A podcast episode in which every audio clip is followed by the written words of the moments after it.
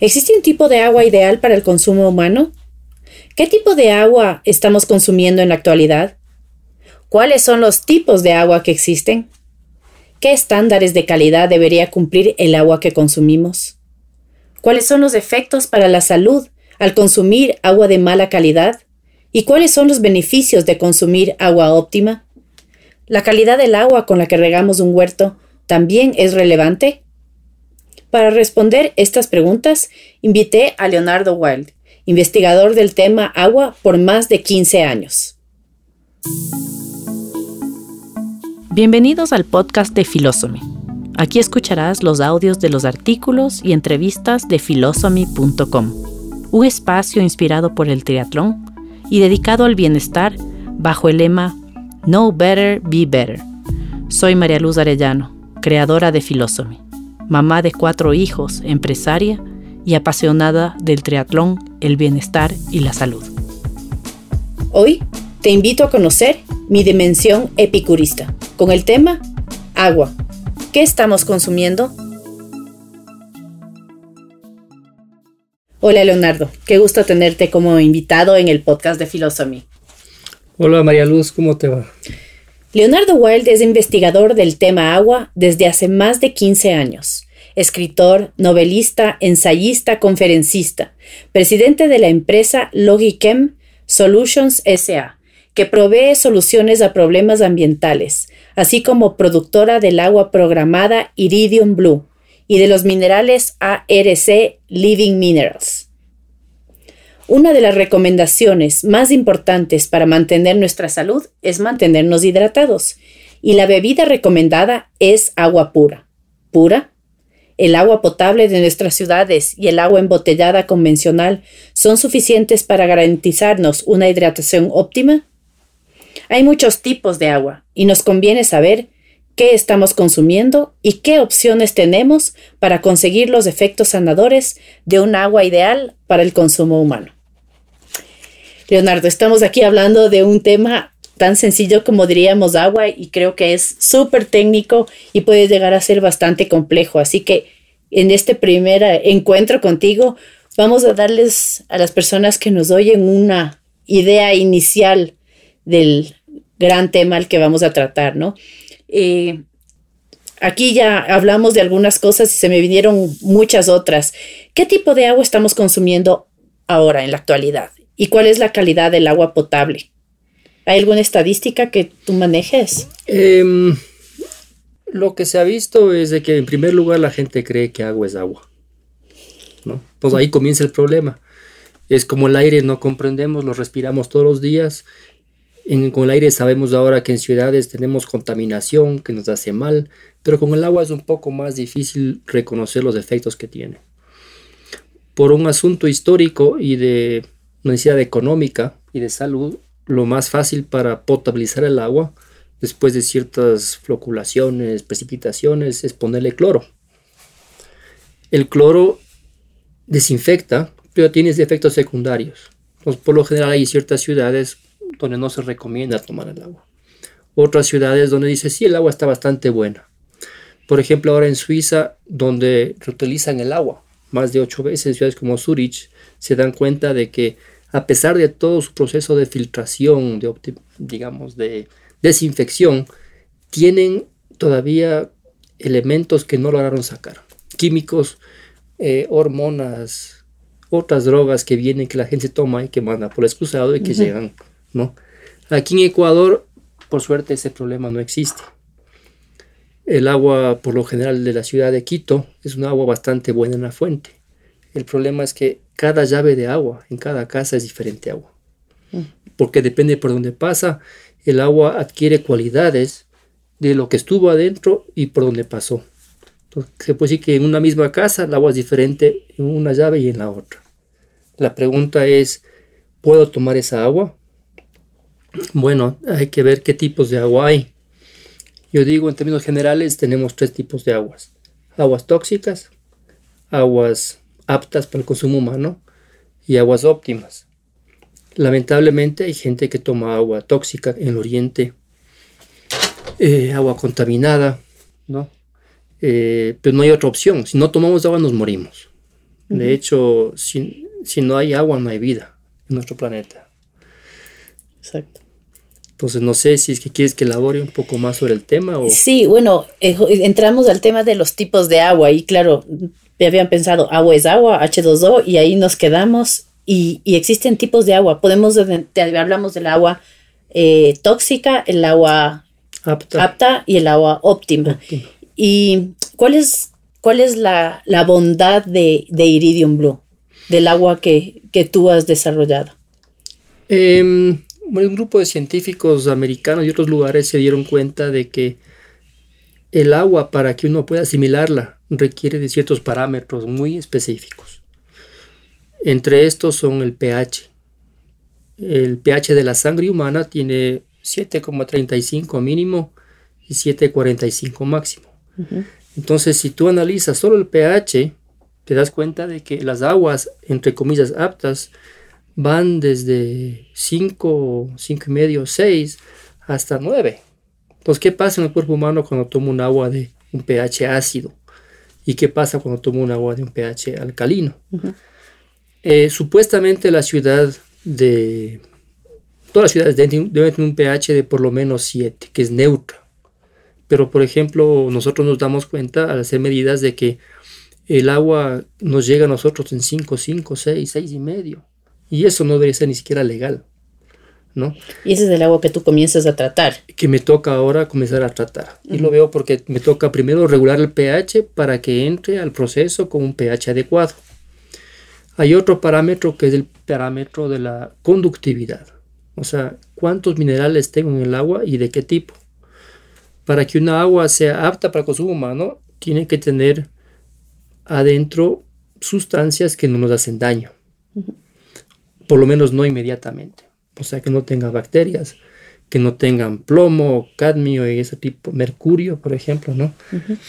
eh, lo que hemos hecho nosotros con Iridium Blue y por la investigación es tratar de llegar lo más cercano posible a los parámetros óptimos de la salud humana, en que incluye el pH, la conductividad, óxido reducción, son términos medio científicos, ¿no? Porque el agua no es solo H2O, eso en el fondo es una simplificación bastante grave. eh, cuando nosotros analizamos el cuerpo humano, vemos que al ingerir nosotros vamos un pH de 7, 7 y medio baja y el cuerpo en parte del intestino llega a pHs de 1 para poder digerirlo. Pero cuando yo tengo, por ejemplo, una agua con pH de 6, agua de osmosis inversa, que no tiene ni minerales y un pH bajo, el cuerpo tiene que ver cómo esa agua le sube el pH y le entrega minerales para que entren al, al, a la sangre, que es la que después lleva el agua y los nutrientes a las células. Entonces, si no tenemos nosotros claro cómo funciona eso, decimos, sí, la ley dice que es agua apta la de 6, la de 9, y me la tomo, no me hace daño inmediatamente. Pero de hecho, mucha gente no toma agua, porque cuando toma un vaso de agua que no es una agua viva. Cuando tomo una agua que no es apropiada, hay gente muy sensible y dice el cuerpo, no, no quiero esta agua. La rechaza. Pero es preferible tomar algo de agua, aunque no sea óptima, a no tomar agua. Somos un 70% agua por volumen. Pulmones son 90% agua. Cerebro 82% agua. ¿Qué pasa si no tomamos agua? ¿No? Comenzamos con síntomas que después se convierten en problemas crónicos y los vemos después como problemas de salud. Migrañas, dolores de espalda, eh, presión alta, entre otras. No, no es solo el agua lo que nos permite tener equilibrio en la salud. Por esto los, los minerales nosotros en estado iónico, que es uh -huh. otro tema para otro podcast. Para otro podcast. Pero en primer lugar, si no tengo un agua apropiada, y no tomo suficiente agua, que debería ser, depende del tamaño del cuerpo, depende del tipo de ambiente, del ejercicio que esté haciendo, entre un litro y medio a dos litros diarios de agua, pero no es cualquier agua, porque si el agua no tiene la estructura apropiada, eh, me la tomo y me empipo, les uh -huh. pasa a muchos, con el irim, agua irim blue no pasa eso, uno puede tomarse un litro y enseguida siente que está, ¿no? que, que entra al cuerpo. Cuando nosotros tomamos una agua que es apropiada, no importa la temperatura del agua, no hay que ponerle hielo o en la refrigeradora, a poner limón o algún otro endulzante o lo que digo yo es que lo que estamos haciendo cuando ponemos hielo en un agua es entumeciendo el paladar para que no sepamos cuán mal es el agua. Ya, hasta ahora ya me sigues, me sigues respondiendo todas las preguntas que tenía, que tenía preparadas. Eh, entonces hablamos del agua óptima para el consumo humano. Esta, agua óptima que es, estaríamos hablando de Iridium Blue, ¿cuáles son los parámetros físicos, químicos y biológicos en, en forma sencilla, si es que haya, si es que hubiera, para poder entender un poco más? Sí, en términos microbiológicos o biológicos, el agua no debe tener patógenos. Hay un conteo legal del INEN que el agua Iridium Blue cumple, cumple y es un conteo de qué patógenos son los microbios o microorganismos que son dañinos para nosotros. El cuerpo humano tiene microorganismos que son realmente que nos permiten digerir. No es que no tenemos nosotros bacterias, estamos llenos de bacterias, pero beneficiosas para nosotros.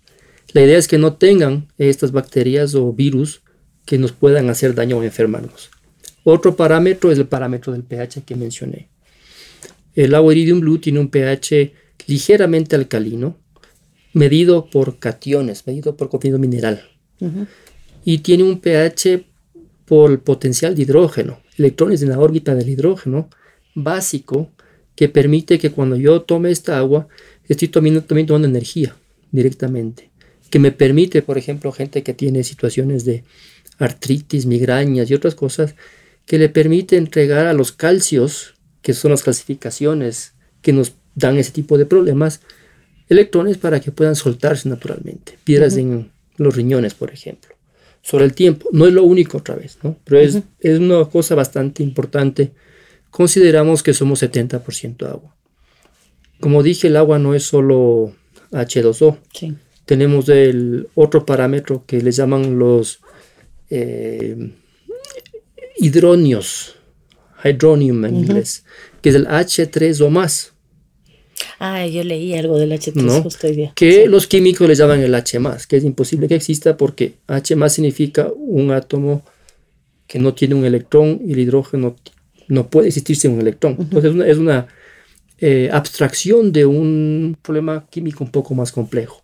Y por otro lado tenemos para triangular la forma química del agua el OH-, los oxidrilos. Entonces ahí es cuando nosotros sabemos que nuestra agua tiene parámetros que nos permiten a nosotros una salud óptima. Bueno, ahí ya fuimos a, la química que es más complejo, pero en todo caso, el, esta agua que tú recibes para comenzar a tratar, dijimos primero tú le balanceas el pH y luego, ¿cuál es el proceso que sigue esta agua para volverse óptima para el consumo humano? Eh, como dicen, si te cuento el secreto tendría que matarte, ¿no? Pero no, o sea, la idea es un proceso propietario.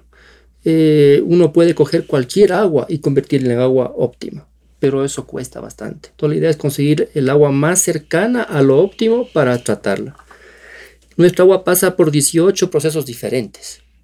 El primero sería este de Rural pH para que entre. Después, como estamos este rato nosotros utilizando agua que viene del municipio, teníamos antes una locación donde teníamos pozo, ¿no? Eh, tenemos que sacarle cloro, porque el cloro no es bueno para la salud, ¿no? Eh, mata bacterias, pero no por eso quiere que sea bueno para nosotros. Después hacemos que el agua, después de dos, tres semanas de esta aireación, permita eh, sacar si tuviera metales pesados por filtros especificados hechos para eso. Eh, hacemos que el agua logre tener un sabor mejor con filtro de carbón activado, lo típico, ¿no?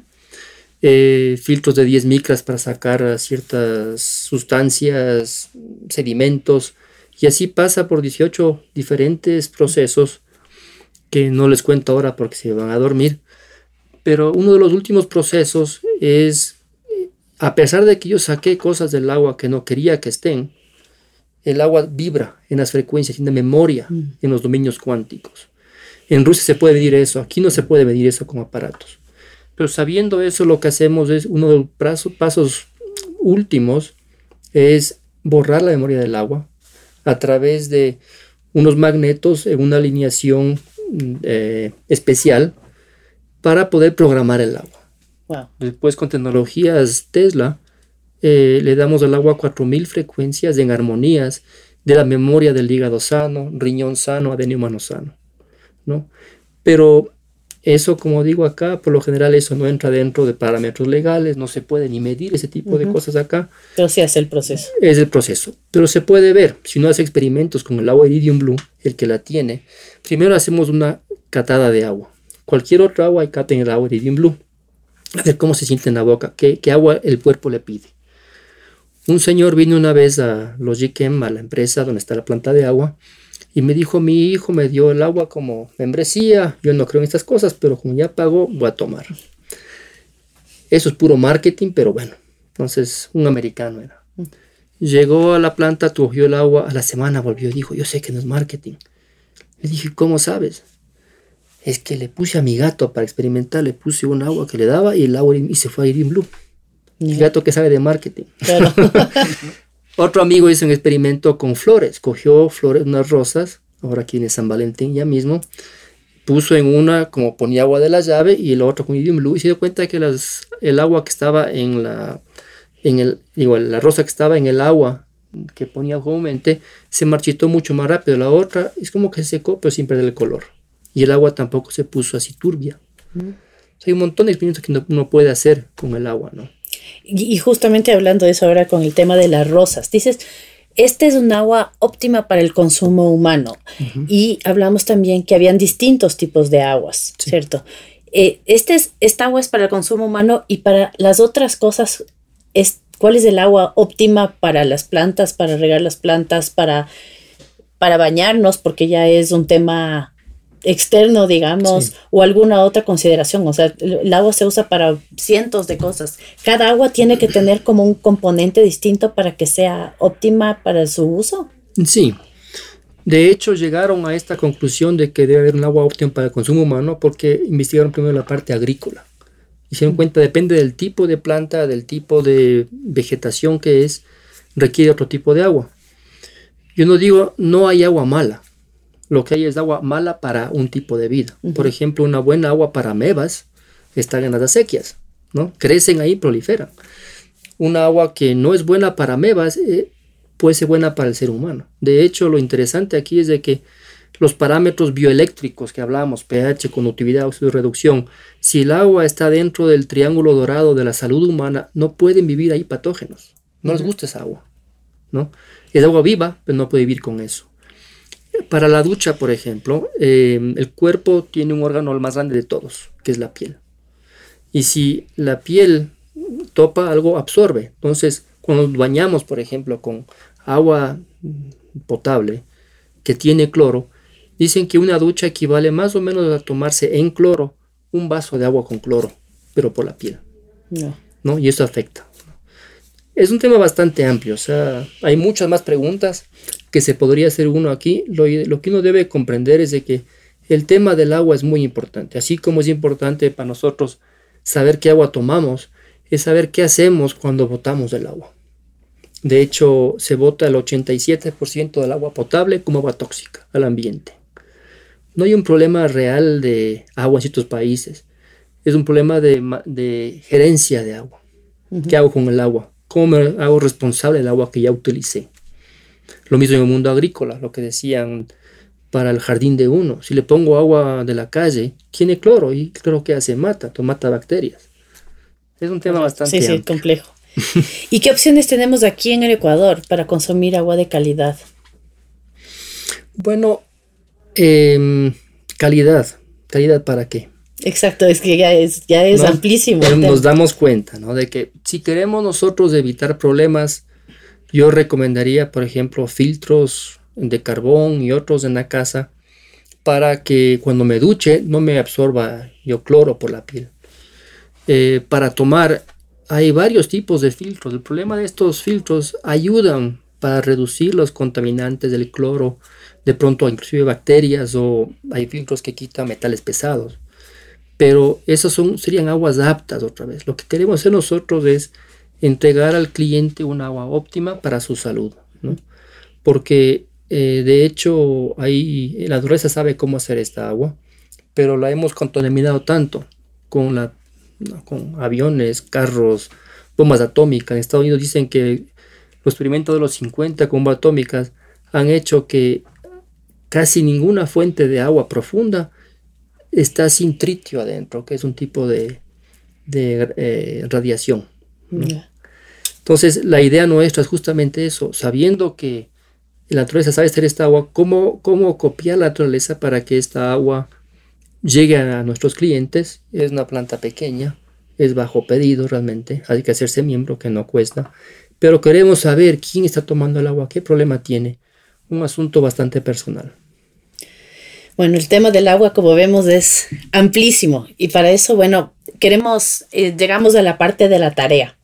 Nosotros normalmente para cerrar el podcast lo que hacemos es les invitamos a las personas que nos escuchan a hacer un experimento en este caso alrededor del agua para que puedan ver, eh, puedan ser, eh, comprobar lo que hemos estado haciendo ahora y sobre todo para que tengan un conocimiento adicional, ¿no? Entonces, ¿cuál sería la tarea, Leonardo? Bueno, nosotros tenemos a los que son clientes nuestros, les damos tareas también de que hagan la prueba tomando varias aguas en comparación con la nuestra, que pongan en floreros, que vean qué pasa. Pero las personas que no tienen acceso, que no tienen todavía el agua Iridium Blue, eh, yo recomendaría que vayan a una farmacia y compren eh, esos papelitos para medir el pH y que vean y que compren varios tipos de aguas. El agua de la llave, y experimenten, o sea, cuál es el pH diario del agua de la llave, ¿no? Eh, cuál es el pH de las diferentes aguas y darse cuenta de que está variando y de pronto darse cuenta de que el pH que están tomando no es del apropiado. Pero no es solo pH, otra vez, es como triangular, con un solo punto no se puede. Claro, 735 a 745 es lo óptimo. Es el pH de la sangre humana. Si es que el pH de la sangre humana baja a 6,9, uno se muere es de acidosis grave. Si el pH no baja a tan bajo, tengo problemas de salud. Si es que sube, también hay problemas de alcalosis. Entonces, el cuerpo hace todo lo posible. Si toma un agua de un pH 9, la baja a 6,45, pero a costo del cuerpo humano. Entonces, el momento en que hagamos la tarea y eh, cuál sería el agua óptima, cuál debería ser el pH de un agua óptima. El pH del agua debería estar eh, ligeramente alcalino, sobre los 7 más o menos, 7.2, 7.4, 7.5, pero otra vez, o sea, eh, hay aguas que son, por ejemplo, el agua Witty creo que es un pH de 5, 5, 6, porque tiene CO2 adentro, CO2 acidifica el agua, a pesar de que hay minerales. Es una buena agua para tomarse de vez en cuando. La de aquí es cuál es el agua óptima para tomar todos los días la cantidad que requiere el cuerpo humano para la salud. Hidratarse. Para hidratarse. Exacto. Bueno, ya estamos aquí, queremos más información de Iridium Blue. ¿Cómo, cómo contactamos y conseguimos? Igual lo vamos a poner aquí abajo en el podcast. Sí, estamos rehaciendo la página web, ¿no? Eh, hay una página web temporal este rato que es www.iridiumblue.es, eh, la de Ecuador. Eh, estamos con otra página armándola con más información, más completa, porque es un tema bastante importante, nos parece, y nos gusta compartir este conocimiento.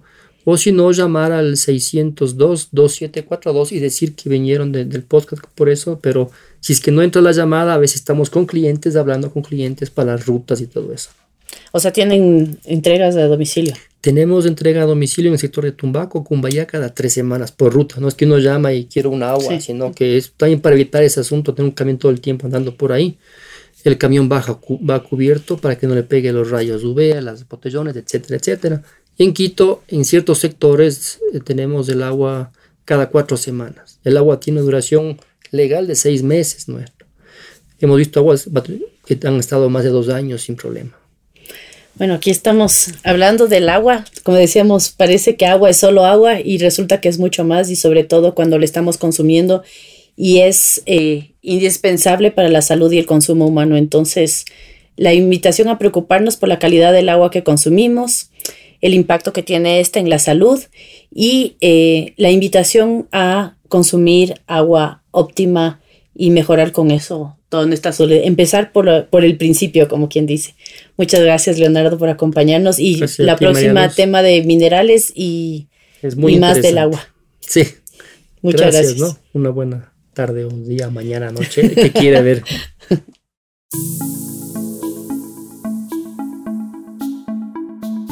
Espero que te haya sido útil esta información.